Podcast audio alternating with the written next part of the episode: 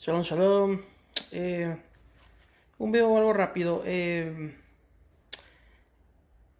existen personas las cuales argumentan que este personaje o este término, el cual se encuentra en el Talmud, eh, un acrónimo el cual se pronuncia Yeshu, eh, Yimak Shemo que su nombre, su memoria, sean borradas hace referencia a Yeshua o a Jesucristo, el personaje del Mesías histórico. Em, esto no es un consenso en el cual todos los académicos estén de acuerdo.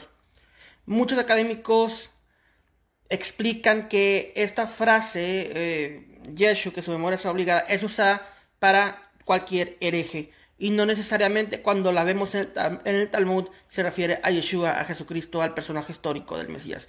Entonces, incluso Yeshua es usado para referirse a Hitler. ¿Por qué? Porque fue una persona malvada. Entonces, ese término es usado para las personas malvadas o que han hecho un mal al pueblo judío y no necesariamente para Yeshua.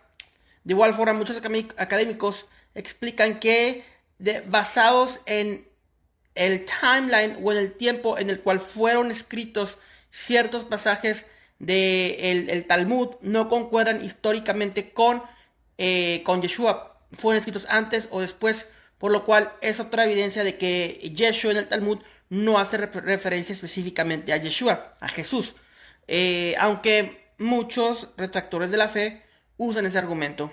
Pero como les menciono, no todos los académicos concuerdan con esto. Entonces, Yeshua el Talmud no necesariamente se refiere a Yeshua Jesucristo, ni Ben Pantera, ni todo este concepto de, que están usando por ahí en redes sociales. Entonces, eh, no se dejen engañar. Eh, Yeshua es el Mesías de Israel. Shalom, shalom.